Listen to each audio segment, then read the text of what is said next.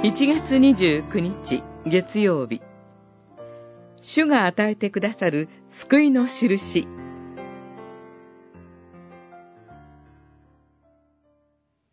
イザヤは言った。ダビデの家よ、聞け。あなたたちは、私の神にも、もどかしい思いをさせるのか。それゆえ、私の主が、御自らあなたたちに印を与えられる。見よ、乙女が身ごもって男の子を産み、その名をインマヌエルと呼ぶ。イザヤ書七章十三節十四節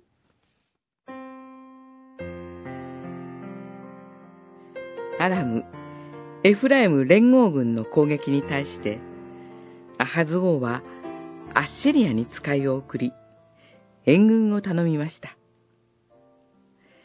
アッシリアの王、ティグラとピレセルは、アハズの頼みを受けて、アラムの都、ダマスコに攻め上ってこれを占領し、王、列員を殺しました。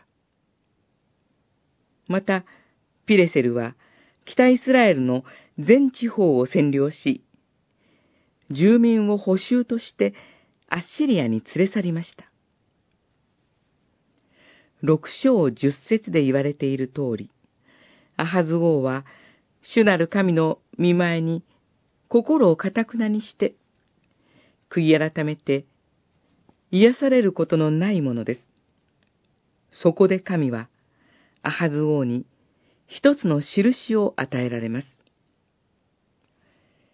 見よ、乙女が身ごもって男の子を産み、その名をインマヌエルと呼ぶ。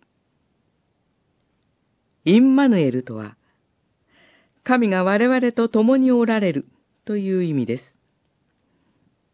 私たちは真のインマヌエルを知っています。それは、どのような時にも共にいて、私たちの罪をあがない、私たちを守ってくださる、私たちの救い主、イエス・キリストです。